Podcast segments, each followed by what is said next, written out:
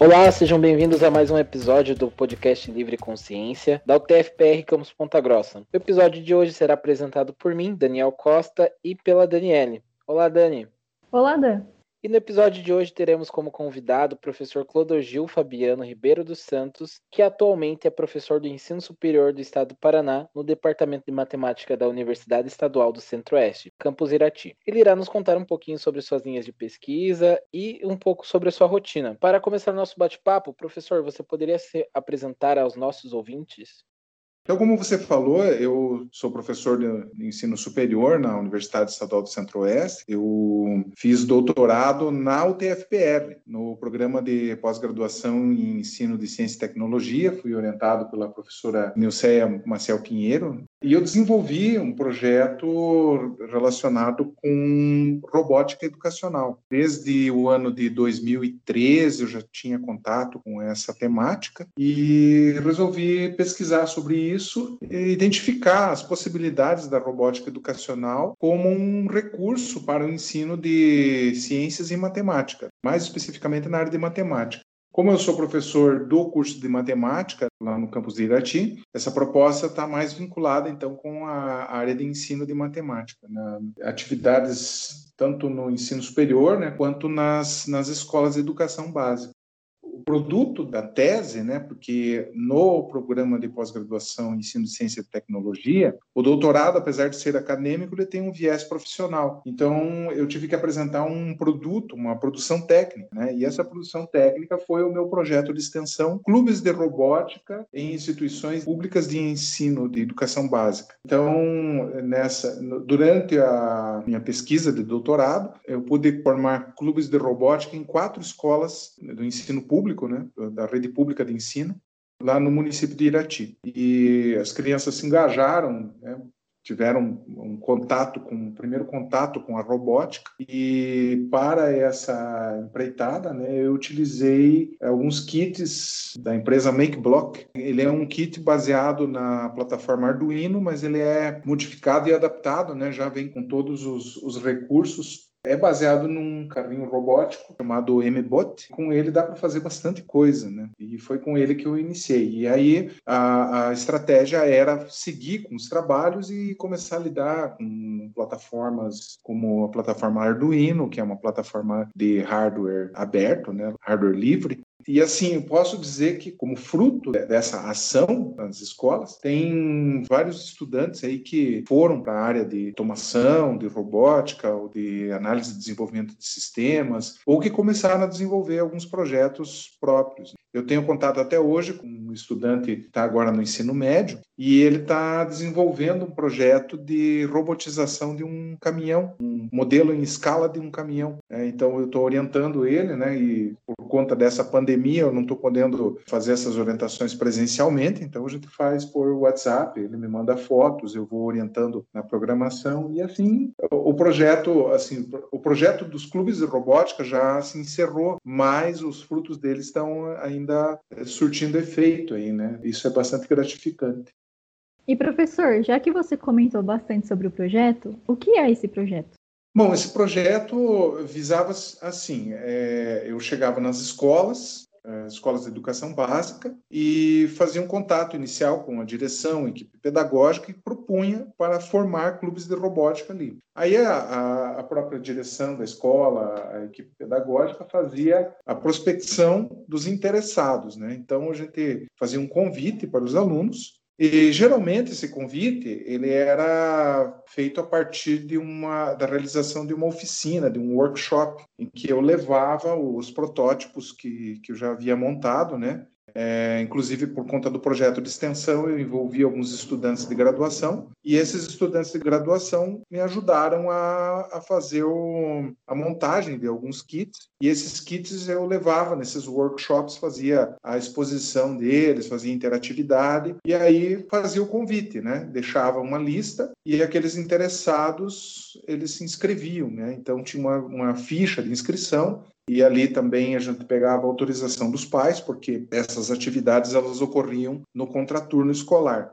numa escola apenas que houve abertura de um professor que me proporcionou a entrada na, nas aulas de matemática, é, nas aulas que ele tinha com as turmas da, da, disciplina de matemática, e eu levei os kits lá para fazer algum, algumas atividades experimentais visando tratar de alguns problemas de geometria no nível da educação básica, né? Uma operação bastante simples. E esse, é, esse kit robótico que eu utilizei, ele tem a vantagem de ele poder ser controlado pelo celular, a partir de um aplicativo que a própria empresa disponibiliza. E aí, assim, o, o, nos clubes de robótica em que o trabalho teve continuidade, a gente começou a desenvolver projetos usando, como eu falei, a placa Arduino, que é uma placa de desenvolvimento para diversas aplicações de automação, tanto industrial, residencial, e que serve muito bem para projetos de robótica. Nessas atividades, então, a gente aprendia como programar a placa, como fazer as ligações. Então, eles foram tendo noções aí de, de eletrônica, de programação, programação de computadores é, e até descobrir como é que você fazia a conexão do celular com a placa. Foram diversas atividades que, que transcorreram aí. Basicamente é essa a descrição do, do projeto, né? não é algo na, nada assim muito mirabolante, mas é, ela tinha o intuito de, de atrair a atenção das crianças para as atividades de robótica e mostrar para eles que é uma atividade mais acessível do que eles haviam imaginado. Ah, muito bacana, professor. Agora também a gente gostaria de entender como que foi elaborado esse projeto, né? Como surgiu a ideia, então, de fazer toda essa iniciativa. Então, a, a, elaboração do projeto, ela se deu como resposta a uma demanda, né? Que quando eu ingressei no doutorado, havia uma, uma necessidade de apresentar uma proposta de um produto educacional. E aí, como eu já trabalhava com essas experiências de eletrônica e robótica e automação, então eu já fazia isso como hobby. Daí eu pensei, nossa, mas isso aqui pode ser utilizado como produto educacional para desenvolver um recurso didático. E foi a partir dessa ideia que elaborei o projeto, a partir da, da demanda de um produto educacional. Então, a partir dos meus conhecimentos na área, eu pensei assim, vou, vou utilizar essas atividades que eu já tenho um domínio como uma proposta para inserção de atividades é, pedagógicas, é, usando esses, esses recursos. Acho que é basicamente essa foi a motivação né, do, do projeto. Ah, sim, entendi. E professor, qual que é a sua didática de ensino, já que você possui um método não convencional de ensinar através da robótica? As atividades de, de robótica, por si só, elas já requerem uma mudança na, na, estratégia de abordagem didática. Quando você é, chega com esses equipamentos na sala de aula, você propõe problemas para ele. Por exemplo, o kit robótico, na programação, você só consegue mexer na velocidade do motor e no tempo de atuação. São as duas únicas, os dois únicos parâmetros que você consegue mexer. E com esses dois parâmetros, o problema que eles tinham, por exemplo, eu coloquei um problema assim: faça o carrinho robótico descrever um, uma trajetória na forma de um quadrado na, na pista. Então, ele tinha que fazer a programação e aí começavam os problemas, porque o, como o robô não tem um sensor de orientação, ele não tinha como saber como virar um ângulo de 90 graus. E aí eu fazia com que os estudantes mobilizassem os seus conhecimentos de matemática, né, para tentar resolver o, o problema ali, fazer com que ele andasse uma certa distância, parasse e virasse 90 graus. E isso deu bastante trabalho para eles, né? Eles perceberam que eles tinham que mobilizar alguns conhecimentos matemáticos que eles aprendiam na escola, que eles passaram por aquilo ali, mas que é, até então não tinha significado para eles. E aí, com aquela atividade da robótica, que eles tiveram que resolver esse problema, aí isso começou a ganhar um significado. Então, é, eu mudava o sentido da abordagem. Em vez de você ministrar um conteúdo para eles, depois fazer exercícios de aplicação, a primeira parte da exposição que eu fazia para eles era simplesmente, olha, para controlar o robô, vocês vão ter que fazer, executar essas, essas instruções aqui. Com isso aqui, você pode fazer a programação para o motor funcionar dessa forma. Com esse outro, você faz uma roda aí para frente e outra aí para trás, e assim por diante. Daí eles tinham que eh, pegar cada uma daquelas instruções e fazer uma, um roteiro de programação para o robô executar. Com isso, eles mobilizavam os conhecimentos e iam percebendo que os conhecimentos matemáticos eles iam sendo aplicados eh, à medida que eles eram necessários. Acredito que essa abordagem né, inver, inverte o, o curso da, da história dentro da sala de aula. Muito bacana a sua iniciativa, professor. E como que hoje se encontra o projeto? Qual a situação atual dele? Atualmente, o projeto já se encerrou, né? Porque os projetos de extensão, eles têm um prazo de, no máximo, 24 meses. Então, eu encerrei esse projeto no ano de 2016. E, a partir de lá, eu coletei dados né, para finalizar minha pesquisa. Mas depois, a partir de 2019, eu fiz uma outra adaptação desse projeto, e é o projeto que eu estou conduzindo atualmente, que é a formação de clubes makers. Então, isso seria uma, uma espécie de uma ampliação âmbito desses clubes de robótica. Daí não iria lidar somente com robótica, lidar com outras atividades que estão relacionadas com a cultura maker. Cultura maker é uma, é uma inovação pedagógica, né, que é, é uma tendência que a gente percebe aí nas, na educação, especialmente na educação em ciência e tecnologia, é, ela busca aqueles elementos do conhecimento da, das pessoas para resolver determinados problemas, né? O movimento maker, né, ele é, é, basicamente é uma característica de pessoas que exercem sua criatividade e inventividade.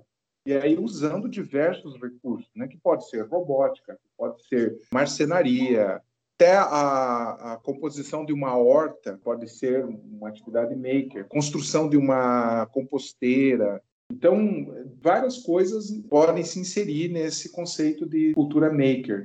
Aí eu pensei, né, por que não trazer essa cultura de criatividade para dentro da sala de aula? Então, com essa Makers Education, né, essa formação da cultura maker, ou educação maker, a ideia era trazer essas atividades né, para dentro da, da, sala de aula. Então, por exemplo, é, se algum estudante uma habilidade, como esse menino lá que participava dos clubes de robótica, ele aprendeu com o pai dele a construir caminhões em escala. Então ele faz o modelo, parece um caminhão, um caminhão real, né? Mas ele fica reduzido na, na escala. Tá? Eu não me lembro qual é a escala que ele monta lá, mas eu acho que é 10 para 1, né? Então 10 unidades de medida na escala real corresponde a uma unidade na, na escala que ele constrói lá, né, por exemplo. Então ele consegue fazer miniaturas desses caminhões e a ideia que ele teve foi de robotizar essas miniaturas. Então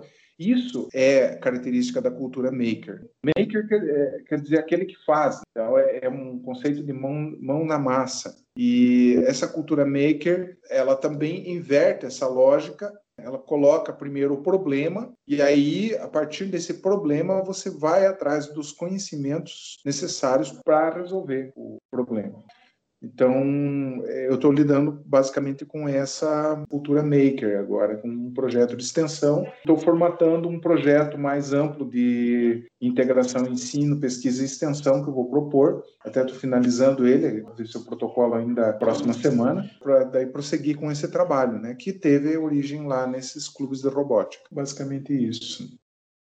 Professor, saindo um pouquinho aqui do roteiro, mas uma dúvida que surgiu, quais que são os desafios de se trabalhar com a robótica hoje em dia? Eu acho que o principal desafio é a questão do custo do, dos kits. Então, eu tenho tentado é, resolver esse problema, né, buscando alternativas mais baratas, mas mesmo assim, você vai investir num, numa placa Arduino, por exemplo, é, assim, você vai construir um robô com uma placa Arduino, eu costumo dizer assim que a gente construiu nos clubes de robótica um, é, um braço robótico controlado por um joystick analógico de jogos de computador, né? E esse foi o tipo de robô mais barato que foi possível construir. É, mesmo assim, a, a, ideia de, de, custo dele é, não ficou abaixo dos 200 reais. É, relativamente assim é um custo baixo, mas se você considerar a condição socioeconômica de vários estudantes, né, que estão na, na educação pública, é um custo que pesa para muitas famílias. Então, tenho tentado, é, infelizmente ainda não tive nenhuma resposta positiva, e ainda mais agora com esses cortes de verba que estamos sofrendo, a tentativa é buscar editais que tenham financiamento para isso. Que, por exemplo, os kits de robótica da, da MakeBlock, que foram comprados. Nós temos no laboratório de robótica lá do departamento, nós temos 11 kits que foram comprados graças a uma verba que foi destinada por um projeto lá de uma colega minha. Ela perguntou né, se tinha alguma coisa que poderia comprar. Eu falei olha, eu estou querendo montar um laboratório de robótica, então vou ver um kit o mais barato possível, né, para ficar dentro do orçamento. E com esses kits eu tenho feito algumas atividades nas escolas mas a, a, minha ideia seria fazer uma gama maior de equipamentos, mas infelizmente esbarram nesse problema, né? Porque a ideia seria que as pessoas tivessem acesso, mas não é uma coisa assim que tão fácil de conseguir. Então esse é um grande desafio. Outro desafio está na questão de cultura né, das pessoas, porque apesar de, de, que eu faço esse trabalho especialmente com crianças da educação básica, é, essas crianças que supostamente seriam da geração de nativos digitais, né, citado pelo, pelo Prensky, essa, essa geração ela, ela não tem muita lida com programação, com hardware, com é, ligação de componentes, assim. Eles são mais usuários de redes sociais, de, de aplicativos prontos, né, que vêm, é, de certa forma, para consumo. E a ideia com essas atividades maker é que eles sejam produtores de conteúdo, eles sejam fazedores mesmo, makers, que é o a tradução de makers seria fazedores, fabricantes, né, é, construtores. E esse tem sido um, um grande desafio também. Mas, é, pouco a pouco, eles vão se encantando pelas atividades e vão conseguindo. Alguns posso dizer assim, com mais entusiasmo do que outros, né? E esses que normalmente eles permanecem nas atividades e ficam até o fim e são é, exemplos como esse que eu falei aí, né, do rapaz que construiu um, um, caminhão robotizado, né? E outros que foram estudar na área, né? Que ingressaram em cursos na área e que seguiram é, essa seguiram essa linha de estudo, né? Bom, professor, a gente está chegando ao final da nossa conversa, mas por último a gente queria saber um pouquinho sobre os outros projetos que você desenvolve. Você tem algum? Sim, tem vários projetos ali que, que, desenvolvo, na verdade, faço parte de outros, né? Dentro da universidade, por exemplo, eu faço parte do Núcleo de Estudos Eslavos, que é um, um programa de extensão que visa trabalhar com, com elementos da cultura eslava, de, de ucranianos e poloneses, que são os que eh, a maioria dos que dos eslavos que vieram aqui para para nossa região, né, do Paraná, e tem bastante coisas interessantes, né, que eles desenvolvem, inclusive entrando nesse viés da, da educação maker, né? Então, no momento, por exemplo, eu estou trabalhando na na organização de um evento internacional que vai é, trabalhar com vários aspectos da, da, cultura eslava, tanto ucraniana quanto polonesa, e eu estou mantendo entendimento né, com professores da Ucrânia para eles desenvolverem atividades nesse, nesse evento. E, paralelamente a isso, nós estamos desenvolvendo alguns, algumas atividades de internacionalização, né? Então, uh, no próximo dia 19, por exemplo, a gente vai fazer uma experiência de diálogos internacionais. É, nós vamos colocar três estudantes de pós-graduação daqui da, da, nossa universidade é, em contato com três estudantes de pós-graduação na universidade ucraniana e daí cada um vai apresentar o, o, as pesquisas que estão desenvolvendo nós pegamos esses estudantes assim como voluntários para apresentar esse trabalho e essa vai ser uma primeira experiência né, para a gente dar uma sequência nesse, nessas atividades né, de diálogos internacionais. Além disso, também eu, eu, desenvolvo atividades junto ao departamento de matemática, né? Tem uma atividade, por exemplo, que é sistemática. Todo ano nós fazemos, né, que é a comemoração do Dia Nacional da Matemática, que foi no dia 6 de maio. É, nessa atividade, nós temos estabelecido diálogos com pesquisadores importantes da área de educação matemática. Né? No ano passado, por exemplo, 2020, nós convidamos o professor eh, Marcelo Carvalho Borba, da Unesp de Rio Claro, E este ano eu fiz um convite para o professor Carlos Matias da Universidade Federal Fluminense, que ele é, ele criou o canal Matemática Humanista, é um canal que tem no YouTube e ele faz um é, entrevista várias pessoas, assim, vários pesquisadores que são da educação matemática ou que trabalham em áreas próximas, né, da educação e sempre dando esse aspecto humanista, né, da, da matemática, procurando tirar essa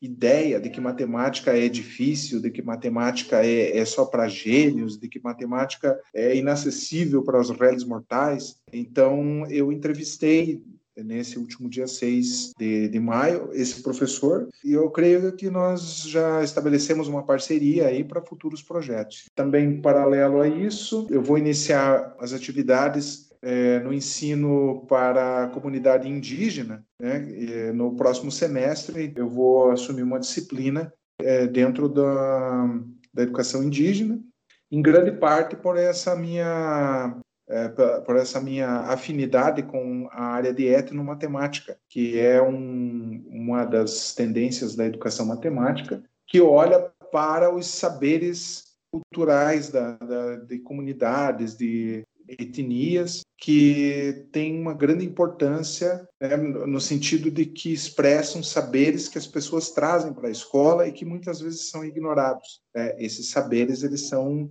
importantes e são parte da visão de mundo da pessoa. Né? Então é muito importante que esses saberes sejam considerados na hora de você ensinar uma área considerada tão árida como a matemática. É o que eu me lembro agora, né? É mais de, de projetos, né? Que que eu estou envolvido é basicamente isso. Embora haja uma concepção né, de que a gente, por estar em casa, não faz muita coisa, né, é, eu acho que a, ao longo dessa, dessas, desse isolamento social né, que nós somos obrigados por conta dessa pandemia, é, o nosso trabalho se multiplicou não sei nem por que fator, mas eu sei que o volume de trabalho aumentou significativamente. Ah, e tem mais uma coisa, né? Eu também trabalho com a área de segurança radiológica e presto serviço para uma empresa na cidade de Irati, fazendo consultorias de segurança radiológica. Eu sou credenciado pela Comissão Nacional de Energia Nuclear para atuar na área de aceleradores de elétrons, é, área de segurança de aceleradores de elétrons. Então, eu também desenvolvo projetos nessa, nessa área, né? especialmente pesquisando cultura de segurança né, dentro dessa área e, e, propondo soluções para problemas que a gente encontra né, nessa área, ministrando palestras também. Tem muita gente que me procura, especialmente de cursos de segurança do trabalho, que querem saber um pouco mais sobre a área de segurança radiológica e, e aí eles entram em contato comigo e a gente faz algumas falas, algumas palestras, né, workshops, Acho que é isso. Se eu me lembrei de tudo. Nossa, são projetos muito interessantes e diferentes também, né? Mas a gente chegou ao final da entrevista de hoje com o professor Clodogil dos Santos. A gente queria agradecer a ele pela participação no nosso podcast e agora a gente deixa um espacinho para suas considerações finais, professor.